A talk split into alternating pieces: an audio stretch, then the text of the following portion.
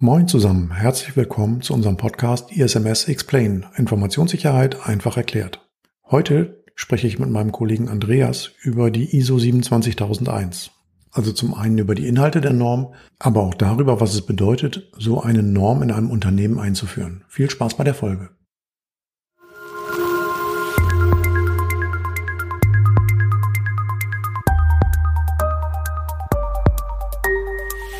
ISMS Explain.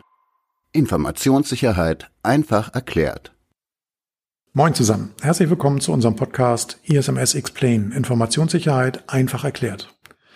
Mein Kollege Andreas und ich haben uns hier heute in Bremen zusammengefunden. Wir sind in der Firma und äh, nehmen die erste Folge des Podcasts auf und haben uns als Thema vorgenommen, äh, das Thema ISO 27001. Was ist das überhaupt? Ähm, um uns kurz vorzustellen, mein Name ist Hans, ich bin 54 Jahre alt, bin ähm, Consultant für Informationssicherheit, habe in meinem Vorleben sehr viel SAP-Beratung gemacht und bin auch Auditor ähm, für ein Auditierungsunternehmen und ja, kenne mich ganz gut in den Normen aus, weil ich das hier bei uns auch selber eingeführt habe. Und mein Kollege Andreas.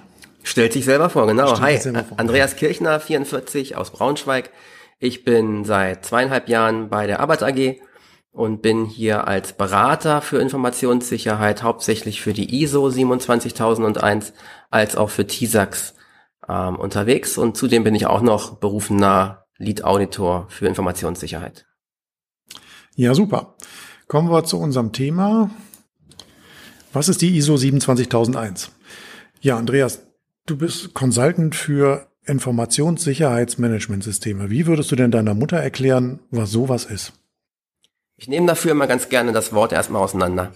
Wir haben Information, wir haben Sicherheit und wir haben das Managementsystem.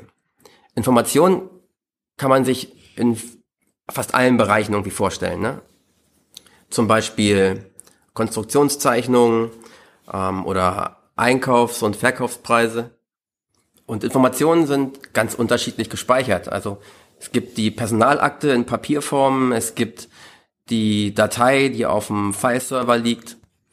Es gibt das Wissen in den Köpfen, also auch Mitarbeiter tragen Informationen in sich. Und manche Sachen, die kann man ja auch ganz einfach veröffentlichen, die liegen dann auf der Webseite und sind da publiziert. Einige von den Sachen sind eben sehr schützenswert und andere wiederum sind recht banal. Und Sicherheit ist das Ziel, was wir erreichen möchten. Und klassischerweise unterscheidet man da einfach zwischen drei verschiedenen Schutzzielen oder drei Aspekte werden dabei betrachtet. Zum einen die Vertraulichkeit, dann die Integrität und die Verfügbarkeit. Okay, das habe ich verstanden. Ähm, was verbirgt sich denn jetzt hinter diesen drei Schutzzielen Vertraulichkeit, Verfügbarkeit und Integrität? Also wir sprechen davon, dass wir Vertraulichkeit, Integrität oder Verfügbarkeit erreicht haben. Beim ersten Punkt, wenn, wenn nur der Adressatenkreis auf Informationen zugreifen kann oder sie einsehen kann, der dafür bestimmt ist. Das das Bei der Vertraulichkeit meinst du jetzt? Genau. Mhm. Ja. Äh, Integrität heißt, dass Informationen nicht unbemerkt oder unbefugt verändert werden. Und Verfügbarkeit, ähm, dass die Informationen zu dem Zeitpunkt für diejenigen, die sie benötigen, bereitstehen. Okay, damit werden dann die beiden Begriffe Information und Sicherheit erklärt. Jetzt kommen wir zum Managementsystem. Worum geht's jetzt da? Das Unternehmen organisiert eine Aufbau- und Ablauforganisation. Das Wichtigste ist erstmal, dass Verantwortlichkeiten festgelegt sind. Das heißt, wer, einer muss den Hut aufhaben. Wer ist der Verantwortliche, der sich um die Informationssicherheitsprozesse kümmern muss? Und da sind wir schon genau bei dem Kern. Man etabliert Informationssicherheitsprozesse, die sicherstellen, dass zum einen Risikoanalysen durchgeführt werden, dass aufgrund der Ergebnisse der Risikobeurteilung dann wiederum Maßnahmen festgelegt werden, die Maßnahmen auch umgesetzt werden. Und das, das können vielfältige Dinge sein. Dazu gehören unter anderem auch Policies, also ein Regelwerk, was vorschreibt, wie zum Beispiel die IT ihr Backup zu organisieren hat oder so. Okay. Und wie muss ich mir das jetzt vorstellen? Wie hilft dann so eine Norm dabei? Wie sieht so eine Norm überhaupt aus? Ja, okay. Also im Prinzip ähm, 150 Euro, 30 Seiten PDF. Okay, muss ich kaufen? Genau. Kann man nicht irgendwie googeln und runterladen, sondern gibt's eigentlich nicht frei verfügbar. Genau, richtig. Ähm, das, das macht man so, man besorgt sich die entsprechende Norm, die 37001 gibt's im Beuth Verlag. Ähm, und da gibt's auch Kombi-Angebote und diverse andere Normen, die im so Paket zu erhalten sind, ähm, die einen bei dem ISMS noch weiter unterstützen. Okay. Also habe ich jetzt ein, ein PDF-Dokument mit 30 Seiten Länge und wie lege ich dann los? Also ich lese mir das durch und versteht man das? Ist das gut geschrieben? Das ist super geschrieben. Also wir unterhalten uns jetzt gerade über, über Informationssicherheit. Äh, man kann in einem Unternehmen ja auch noch andere Themen ähm, ähm, regeln oder ähm, Dinge, die aus diversen Gründen wichtig sind für eine Firma, sei es Qualität, Umweltschutz oder Energiemanagement. Und da haben die sich diese Ersteller der Normen eine ganz schlaue Sache ausgedacht, nämlich dass ähm, die Dokumente, die diese Managementsysteme beschreiben, in einer gewissen Struktur aufgebaut sind.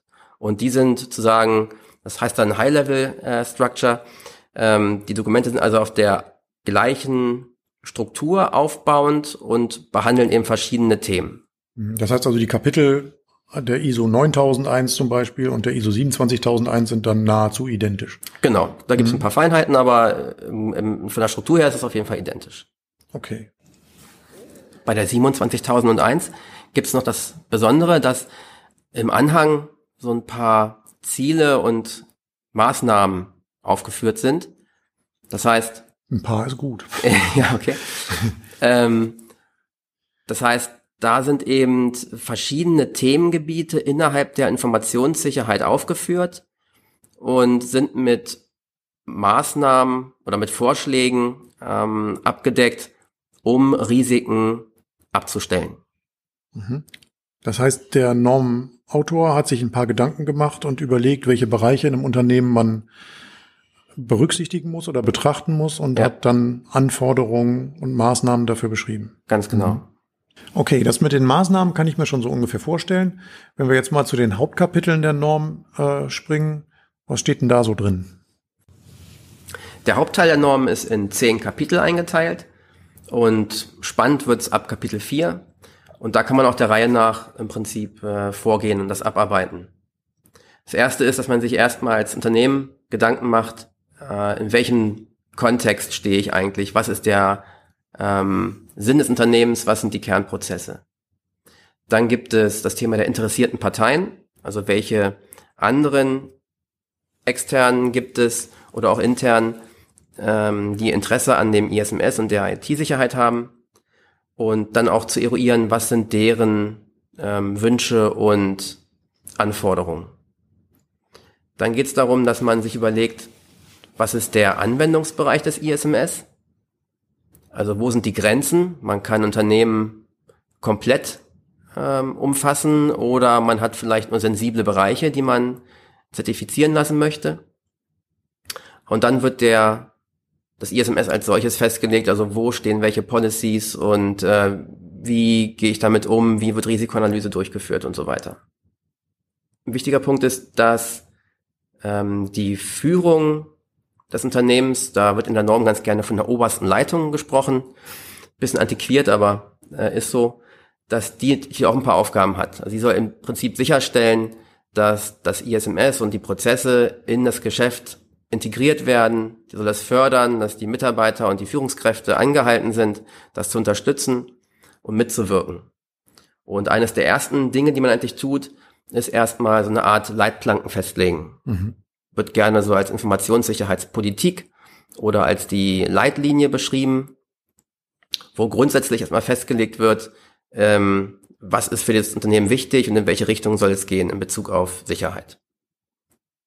Dann ist noch ein wichtiger Punkt, wie ich eingangs schon sagte, dass man die Rollen und Verantwortlichkeiten festlegt. So ein CISO ist ja oder ein ISB ist ja nicht von Hause aus als ähm, mit, mit irgendwelchen Befugnissen oder so ausgestattet, sondern das kann man ganz frei bestimmen. Mhm. Ich glaube, die Abkürzung musst du noch eben erklären. Ach so, ja. CISO und ISB. Ja, genau. Also in Unternehmen, die ein bisschen größer sind, wird oft von äh, Chief Information Security Officer gesprochen und äh, an anderen Unternehmen Informationssicherheitsbeauftragter. Also derjenige, der verantwortlich ist, äh, oder ähm, der damit betraut worden ist, das ISMS umzusetzen. Mhm. Verantwortlich bleibt im Prinzip immer die oberste Leitung. Dann geht es darum, in dem Kapitel 6, dass das Unternehmen für sich äh, Ziele festlegt, was ist elementar. Das geschieht auf verschiedensten Ebenen. Das sollte auf einer High-Level-Ebene passieren, aber auch auf kleinere Bereiche runtergebrochen werden. Und dann soll eben auch festgelegt werden, wie möchte ich mein Risikomanagement betreiben. Das ist, glaube ich, nochmal ein Kapitel für sich. Das ist im Prinzip gar nicht so streng vorgegeben, aber dass man sich auf eine festgelegte Risikomethode einigen sollte, um die dann, die auch passend ist fürs Unternehmen und die dann konsequent anwenden. Das heißt, in Kapitel 6 überlege ich mir quasi, wie mein ISMS aussehen soll und wie es arbeiten soll. Genau, richtig. Mhm. Äh, dabei nicht zu vergessen, äh, es gibt nicht nur Risiken, sondern auch die andere Seite, die Chancen. Ähm, die sollten da auch mit berücksichtigt werden. Im Kapitel 7 Unterstützung, da geht es unter anderem darum, dass die Ressourcen, die fürs ISMS notwendig sind, auch bereitgestellt werden.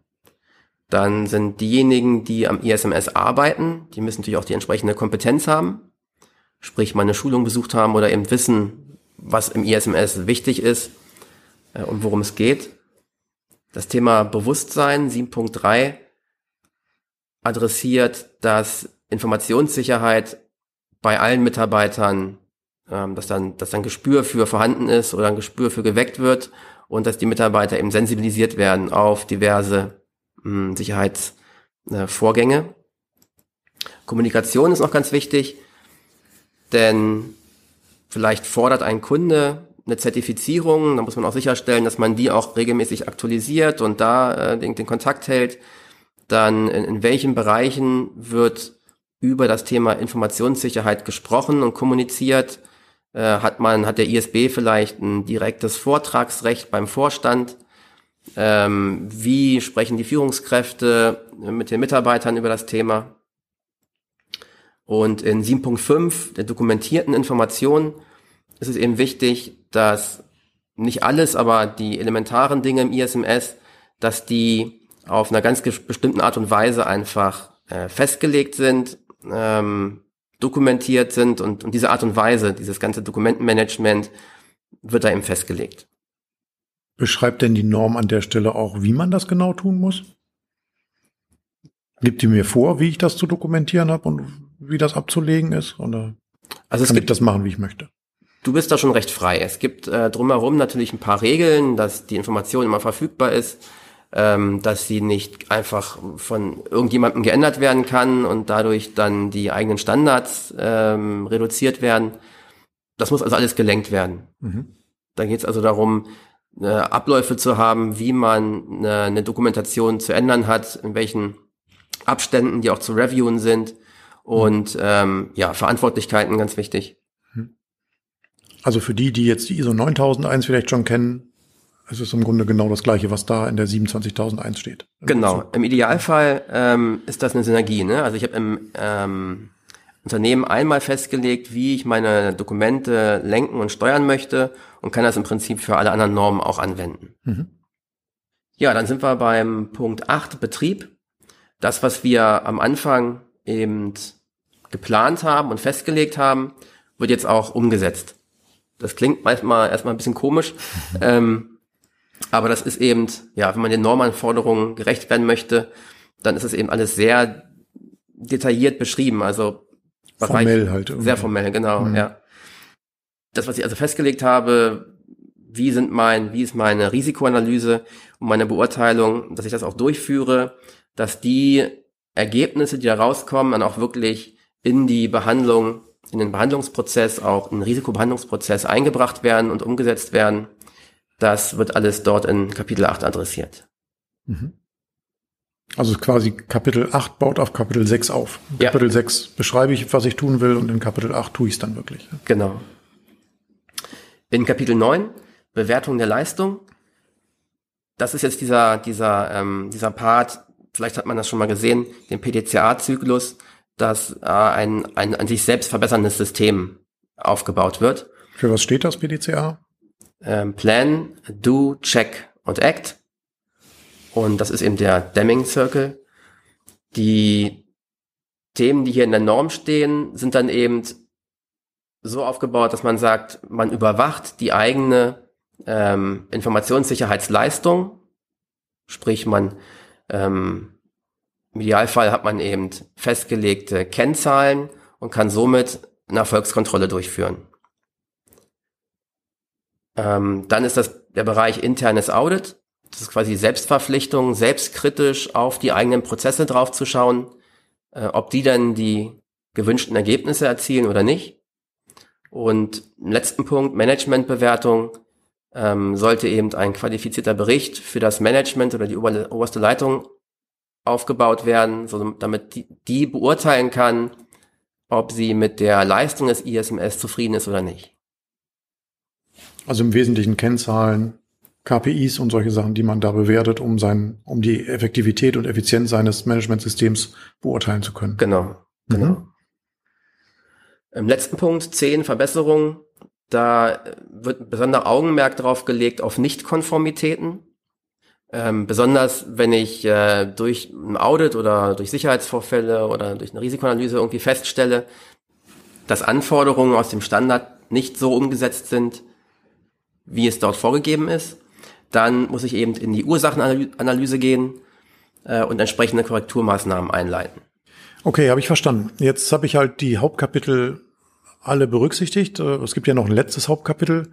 Was hat es jetzt damit auf sich? Also wenn ich dann fertig bin mit den anderen Hauptkapiteln, was muss ich dann tun? Ja, genau. Also ganz wichtig, nicht einfach nur das Ganze als Projekt sehen, einmal aufsetzen und fertig, sondern ähm, das ist eben ganz maßgeblich, immer wieder die eigenen Prozesse in Frage stellen. Das sagt man immer so schön, dann die Eignung und Angemessenheit einfach zu überprüfen. Und durch Kapitel 9 überprüfe ich ja auch die Wirksamkeit ähm, des ISMS. Ob über das, die Kennzahlen meinst du? Dann zum Beispiel, hm. genau, ja, auch über Audits und hm. äh, Management Report. Ähm, ob das alles noch so auch die Auswirkung hat, die ich mal in den Zielen definiert habe. Mhm.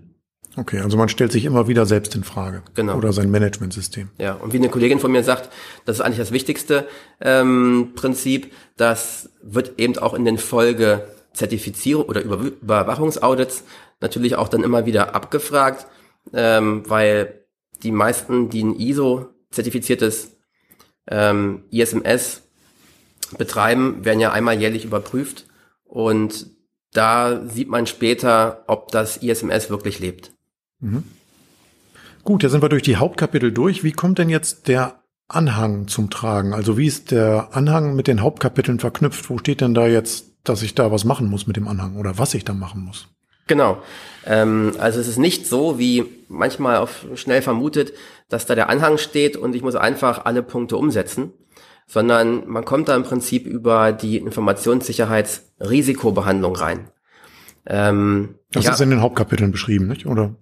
Die ist in den Hauptkapiteln beschrieben, genau. Äh, in 613, mhm. da wird eben äh, gesagt, dass man seine Informationssicherheitsrisiken ähm, dann behandeln soll und angemessene Optionen für die Behandlung auswählt. Sprich, ich habe irgendwo ein Risiko erkannt und entscheide jetzt zum einen, okay, ich will das nicht tragen, ich möchte das Risiko reduzieren und entscheide mich dazu, irgendeine Maßnahme anzuwenden. Nehmen wir mal an, ich denke mir, es ist keine gute Idee, ohne Virenscanner durch die Gegend zu laufen. Also ist eine Maßnahme, ein Anti-Malware-Produkt zu installieren. Dann ist das also meine ausgewählte Maßnahme. Und diese Maßnahme, die gibt's dann eben im Annex und ist da beschrieben. Genau, also ganz, mhm. ganz formal ist es so, dass man dann seine ausgewählten äh, und und seine ausgewählten Maßnahmen eben mit den Maßnahmen, die im Anhang A stehen, vergleicht und ähm, überprüft, ob keine erforderlichen Maßnahmen ausgelassen wurden, heißt es da. Also es das heißt im Prinzip, wenn es dort irgendwo eine Maßnahme gibt, die ich meiner Risikoanalyse noch nicht ähm, zum Reduzieren von Risiken ähm, genutzt habe, dann habe ich vielleicht ein Risiko vergessen oder die Maßnahme ist nicht anwendbar. Okay, jetzt habe ich mir die ganzen Hauptkapitel angeschaut, ich habe den Annex angeschaut, habe mein Unternehmen dahingehend angepasst, dass ich das alles berücksichtige. Wie geht's dann weiter?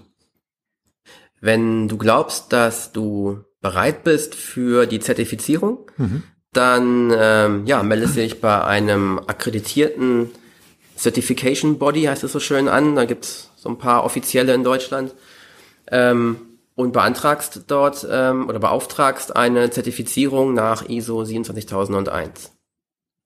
Okay, und dann kommt ein Auditor und Genau, du vereinbarst mit einem Auditor einen Termin für eine Erstzertifizierung. Dazu, das ist so in zwei Phasen eingeteilt. Der erste Teil ist eine Dokumentenprüfung. Da wird üblicherweise erstmal die Dokumentation dem Auditor zur Verfügung gestellt und der kann erstmal, ich sag mal, nach Aktenlage ähm, beurteilen, ob dein ISMS den, den Anforderungen so entspricht.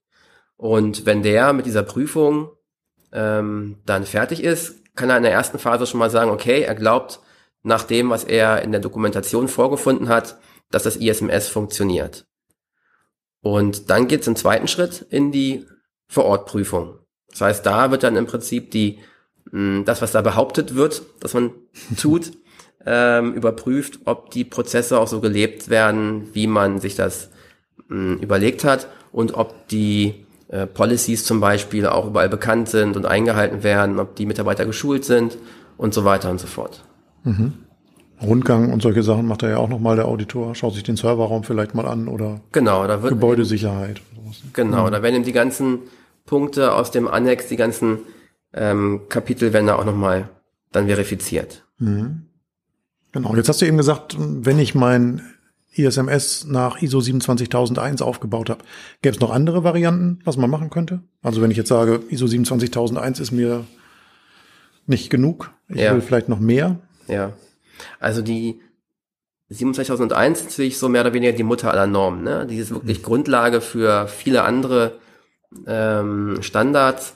Das äh, BSI, der IT-Grundschutz, ähm, basiert auf der 27001 und auch so Dinge wie in der Automobilindustrie, die haben ihren eigenen Standard, der heißt VDA ISA, Information Security Assessment, wird aber meistens TISAX genannt.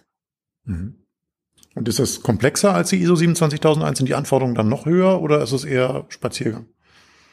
Auf jeden Fall ein Spaziergang. Nein, natürlich nicht. ähm, das ist ein langer ein bisschen, Spaziergang. Ja, genau.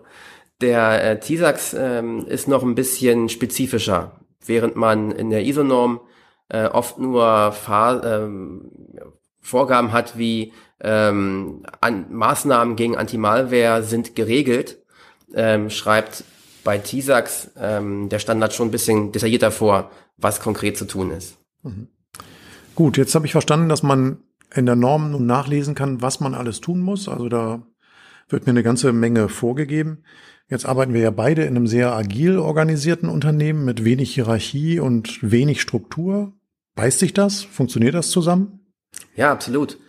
Ähm, wie Sie gerade sagtest, also die, die Norm, die sagt, was zu tun ist, aber nicht wie. Ähm, wir haben das in einem anderen Podcast schon mal behandelt, vor einiger Zeit. Da geht's um Regelmonster. Mhm. Ähm, und äh, ich denke mal, es macht Sinn, hier auf, die, äh, auf den alten Podcast mal zu verweisen. Äh, den Link packen wir dann einfach in die Show Notes rein. Und dann mhm. kann man sich das auch nochmal anschauen. Genau, den Podcast haben wir auf unserer Webseite, der ist schon, ich glaube, zwei Jahre alt, aber es ist immer noch alles richtig, was da drin ist, glaube ich. Ja. Ne? Und auch schön anzuhören. Ja. Beschließen wollen wir die Podcast-Folgen immer mit einem kleinen Tipp oder einem Trick. Für diese Folge haben wir uns überlegt, eine Buchempfehlung. Und zwar gibt's da ein Praxisbuch von Markus Brenner ähm, aus dem Hager Verlag. Das heißt Praxisbuch zur ISO 27001. Gibt's zum Beispiel bei Amazon. Kostet so ungefähr 70 Euro. Ähm, ist damit nur halb so teuer wie die Norm selbst, hat aber die komplette Norm im Text abgedruckt. Ähm, das Schöne ist halt, dass in dem Buch jedes Normkapitel einzeln aufgeführt ist und dann im Anschluss nochmal erklärt ist, was denn der Normenautor eigentlich damit sagen wollte.